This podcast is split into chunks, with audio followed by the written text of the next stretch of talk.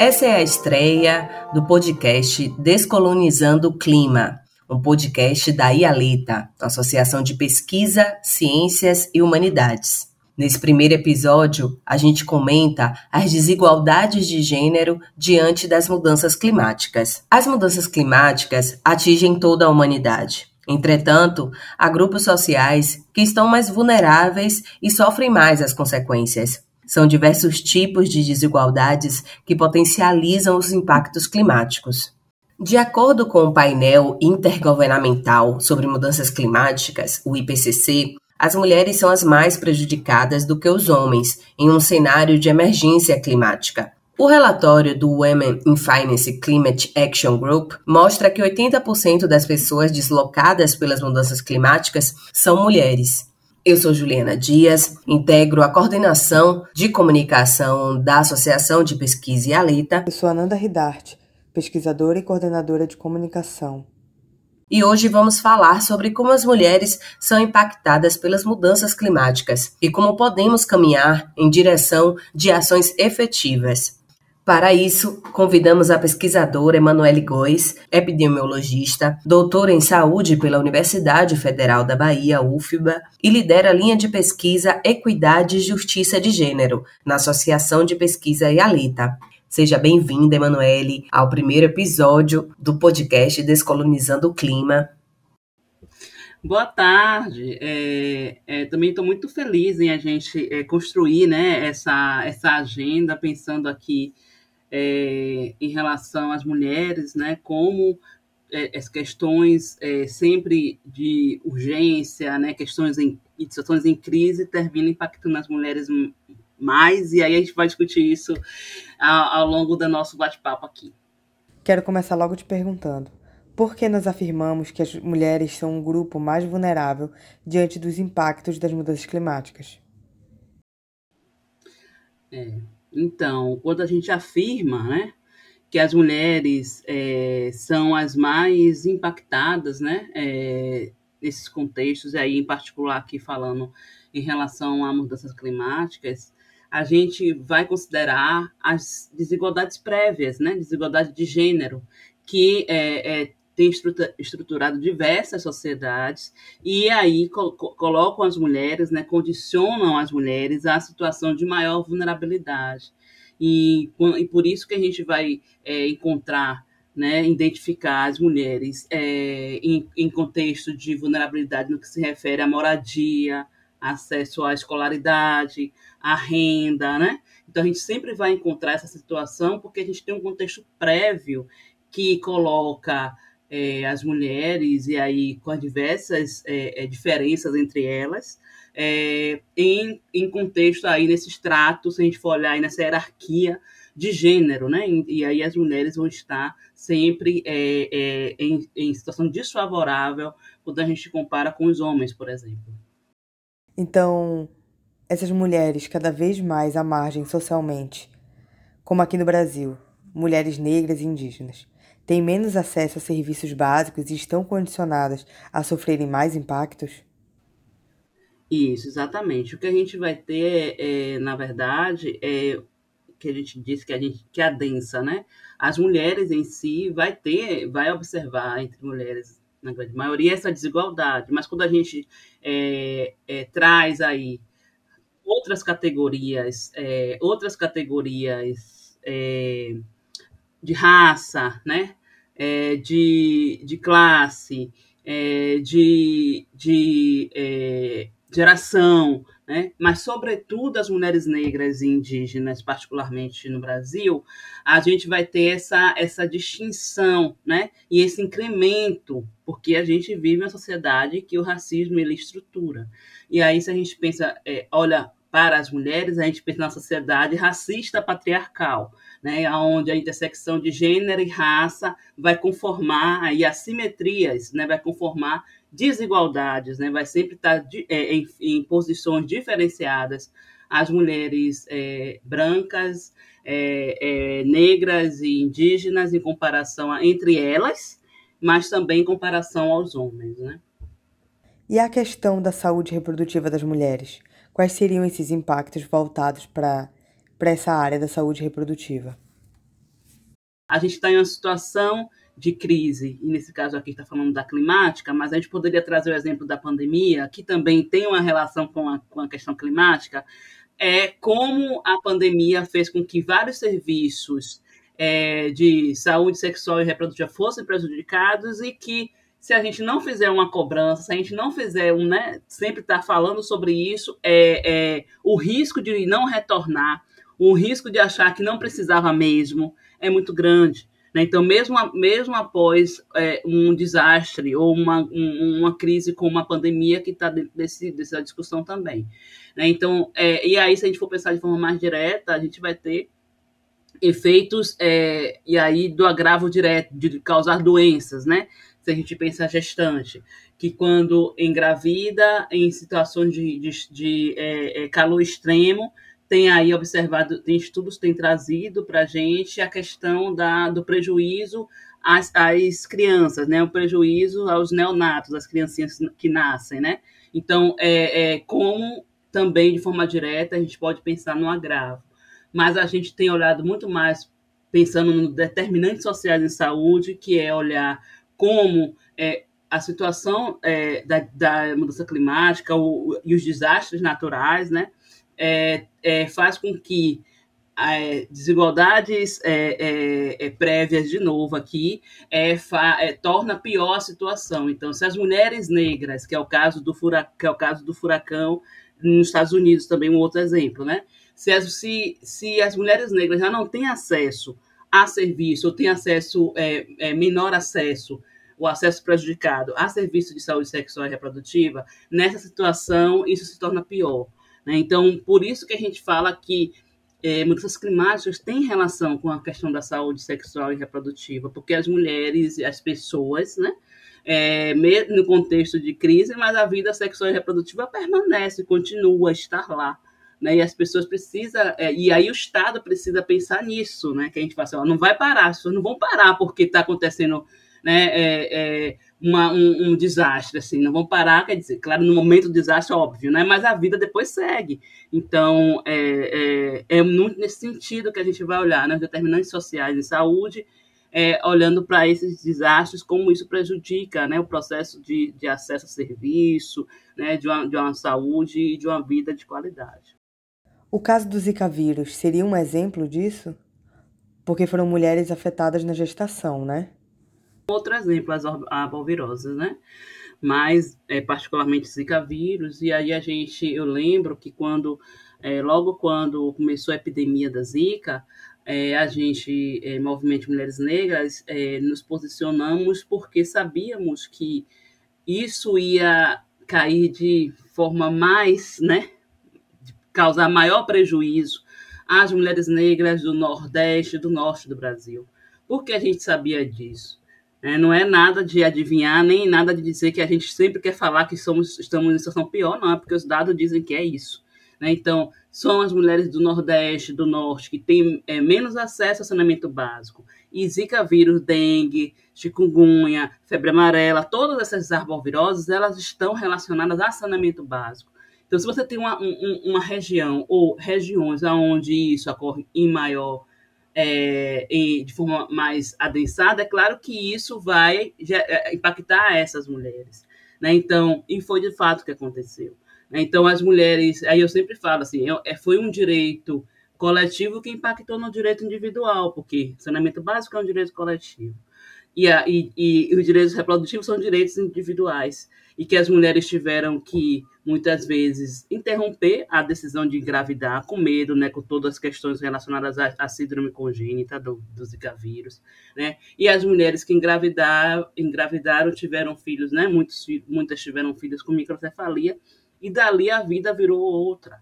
Né? E, os, e, as, e, os seus, e os pais das crianças abandonaram essas mulheres. Muitas viveram sozinhas e vivem sozinhas, cuidando de seus filhos, que têm que ir para infinitos é, médicos para cuidar da saúde da criança.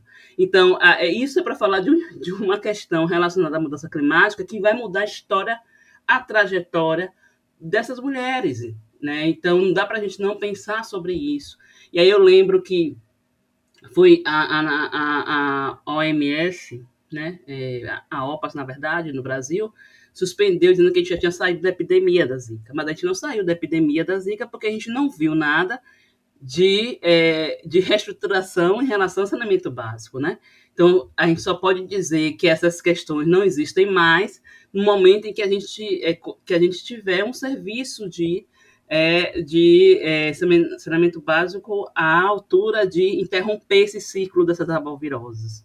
Né? Então, só para lembrar, é, ao mesmo grupo que não tinha acesso ao saneamento básico, era o mesmo grupo que também, em maior percentual, não tinha acesso a métodos contraceptivos né, que é a região norte-nordeste, comparando com os outros estados ou outras regiões, é regi as regiões onde o, o menor percentual de acesso a métodos. Né? Então, a gente vai ter a conjunção de, de, de desigualdade.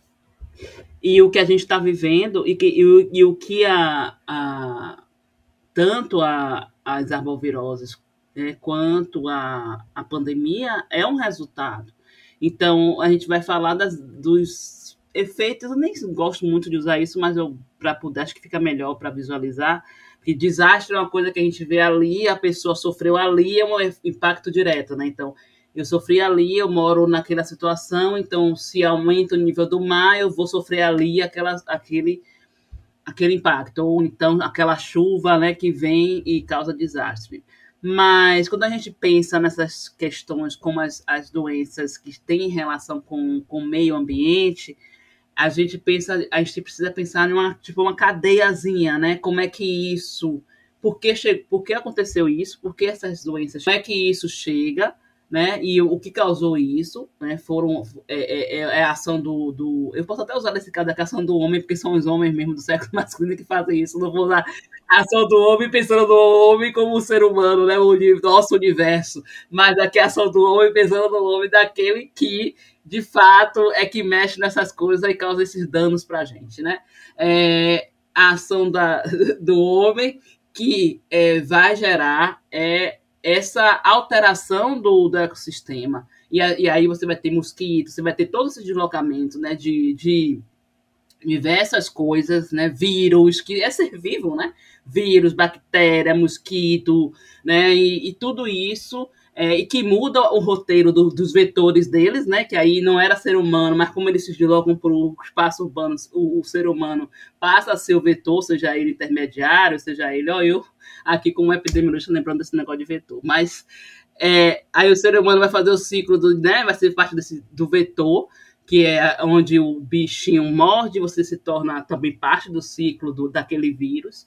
Né? Então, é, é, isso tudo é lá atrás foi uma questão ali das mudanças climáticas, né? E que vai gerando e vir para a cidade o, o, o, o vírus, o que seja, e vai causar dano à saúde das pessoas. E quem são essas pessoas? Como é que isso se organiza? Há diferenças, né? Estamos todos no mesmo barco, que foi a coisa da pandemia, né? Não estamos, então você vai ter as, as pessoas, as mulheres, sobretudo, as mulheres negras mais ainda, na região norte, nordeste, mais ainda as mais prejudicadas. E aí você, a gente vai ter todos esses casos, é, por exemplo, de, das arboviroses, e que é, a gente não fala, por exemplo, da chikungunya, né, o quanto chikungunya causou dano à saúde dos trabalhadores e das trabalhadoras, porque é um vírus que mexe com articulação, então quem trabalha muito né, com coisa é, que costura, computação e tudo isso é, prejudicou bastante. Tem gente que até hoje tem sequelas, né? É uma, do, é uma doença que ela se tornou até crônica, porque ela tem sequelas. Tem época que as pessoas ficam com sintomas que sabem que foi em decorrência da chikungunya. Então, é, é, é, todas essas, essas consequências vai gerar impacto a um determinado grupo de forma mais perversa. E, é, é e tem a ver, né, não há dúvida, tem relação com as mudanças climáticas. E é, as pessoas querem falar, vamos correr contra o tempo, como se a gente não estivesse vivendo as mudanças climáticas, porque a discussão parece que vai acontecer alguma coisa. E a gente precisa economizar a água, a gente precisa né, fazer qualquer coisa em relação à natureza para não ter essa mudança climática. Só que a gente já está vivendo há um tempo, inclusive. Né, as mudanças climáticas. Então, essa leitura que as pessoas têm, né, de tá, estar tá vendo, olhando para o futuro, uma coisa que a gente viveu uma pandemia, a pandemia é faz parte dessa história, né? Então, a, a, essa leitura ela é muito, ela é muito fantasiosa, inclusive para deixar de fora o protagonismo da sociedade, né? Porque é sério, não é, é, é, é economizar água é sério, mas Outras coisas são muito mais sérias, porque você, você continuar vivendo no, numa ribanceira e com uma chuva que vem derruba tudo, é, precisa pensar sobre isso. Não é natural, não é normal, né? Não tá ali não deve ser o destino das pessoas. Então, eu acho que é um pouco nesse sentido que a gente precisa dar mudança aí da rota, né? Do olhar sobre isso. Então, eu penso que mudanças climáticas não são só uma mensagem do futuro, né? É sobre hoje. Não é sobre as catástrofes que vão acontecer daqui a 100 anos. É sobre quem são as pessoas que estão sendo impactadas hoje, que também são as que vivem essas desigualdades no mundo. E a gente fala pouco disso, né? A gente fala pouco de como as arboviroses, é, elas são um exemplo disso. Em que região elas estão sendo atingidas? Quem são essas pessoas? Exato, eu acho que, é, por exemplo, a gente pensar na floresta é importante, óbvio, é, tem aí a, a, toda essa interconexão, né?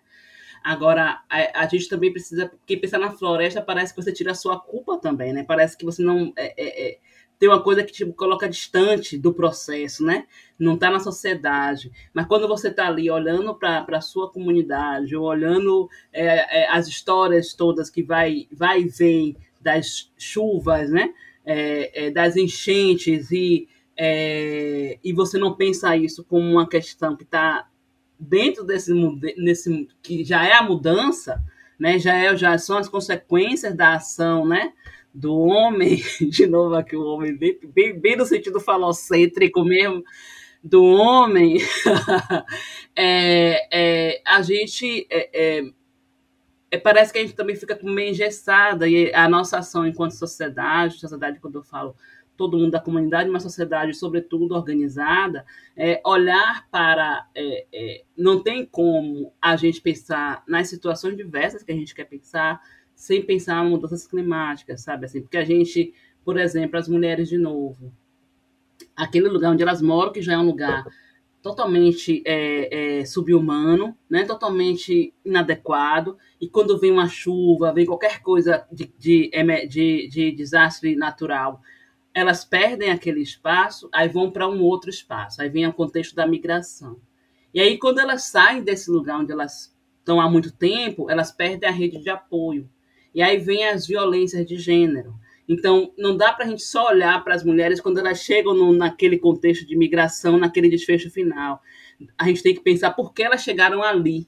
E elas chegaram ali porque elas vivem em locais aonde é, esses, esses, essas catástrofes estão previstas. Então, a gente precisa olhar o ponto de partida. É claro que as que chegaram lá a gente vai precisar resolver também. Mas é só, só isso que a gente vai fazer. E as que não chegaram, que a gente pode evitar que chegue.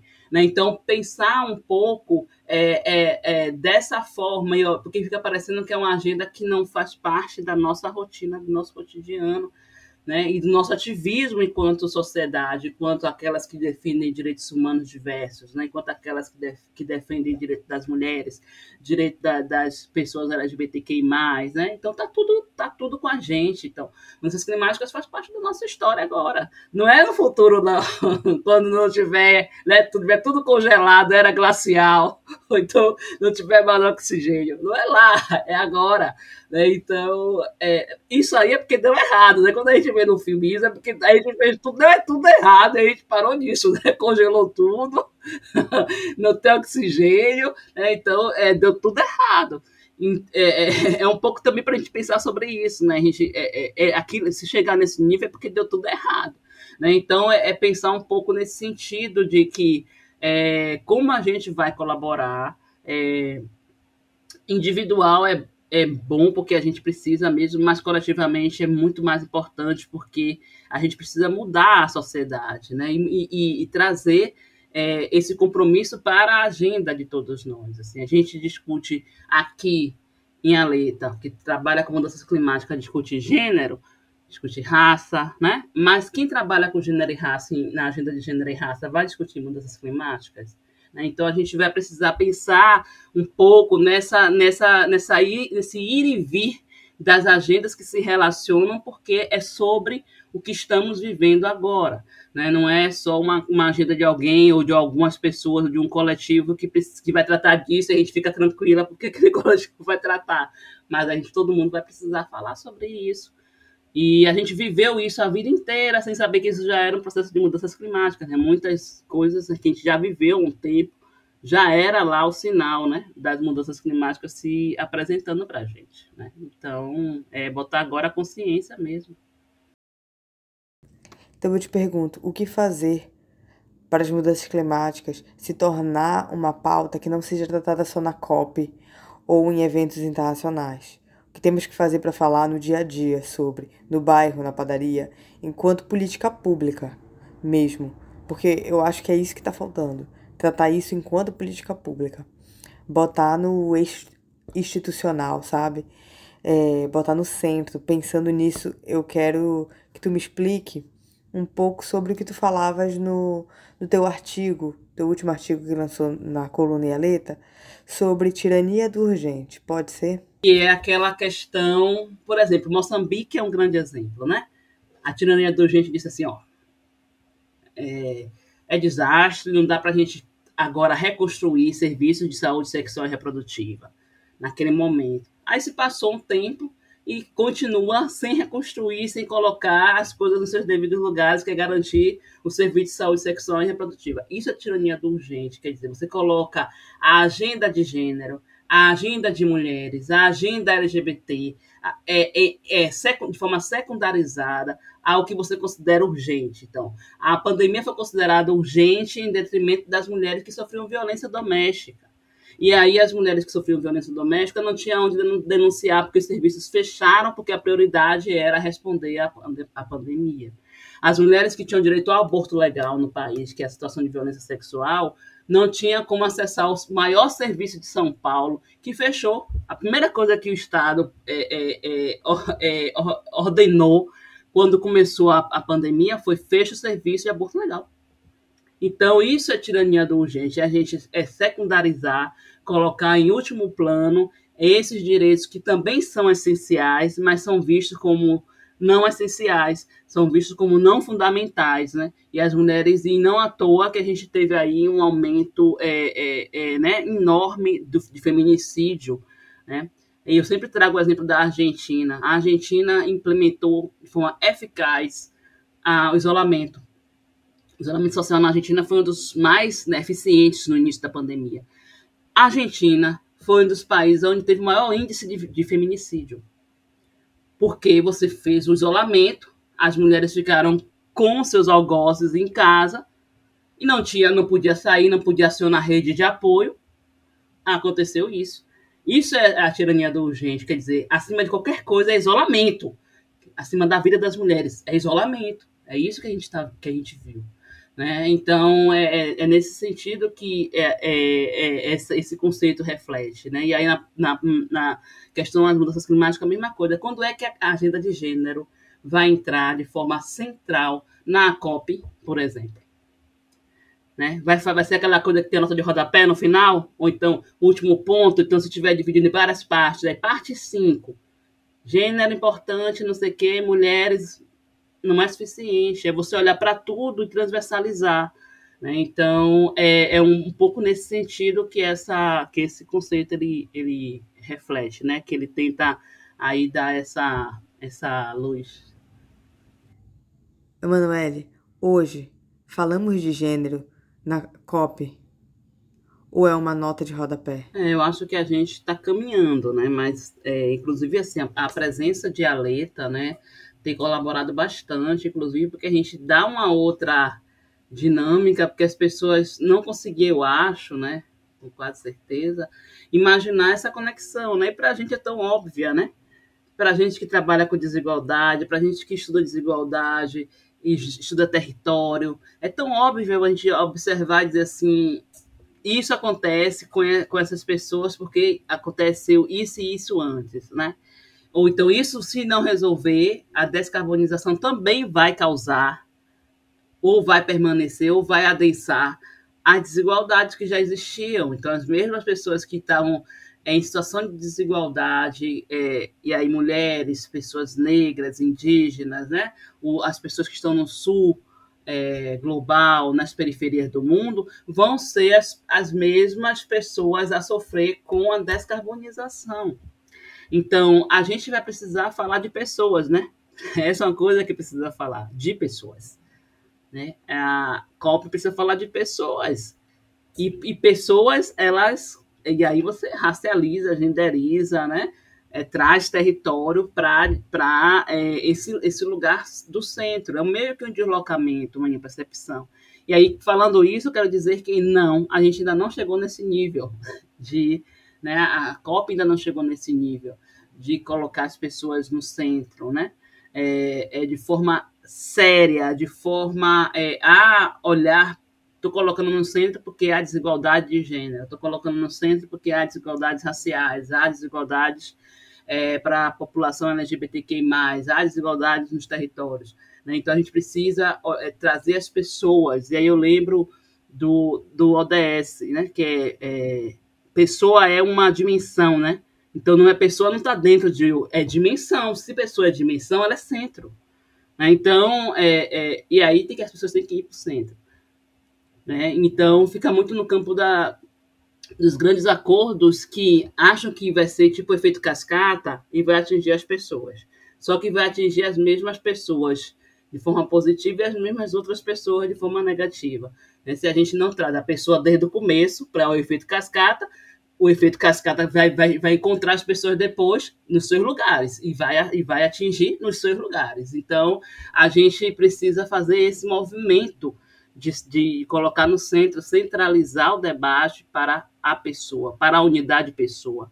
Né? Então, eu acho que é, falta isso e a gente. É, vamos ver, né? Esse é o papel de Aleta, inclusive, né?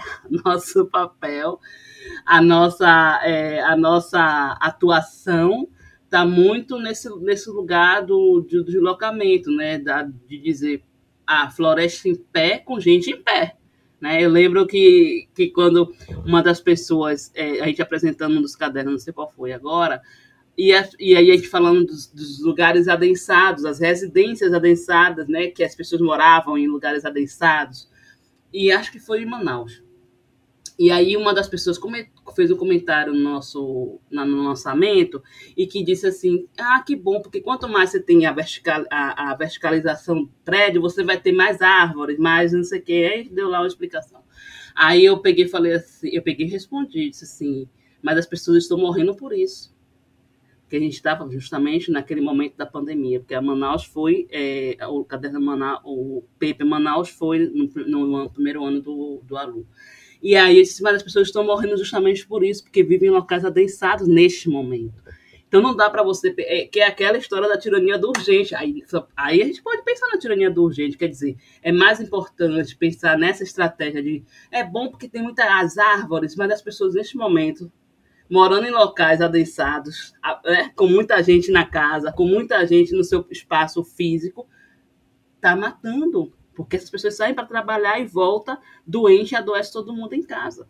Né? Então, é, é, um, é, é, é, um pouco nesse sentido que a gente precisa pensar é, na pessoa, sabe? Assim, quando o mar aumenta o nível, o que acontece com as pessoas que moram na beira do, do mar?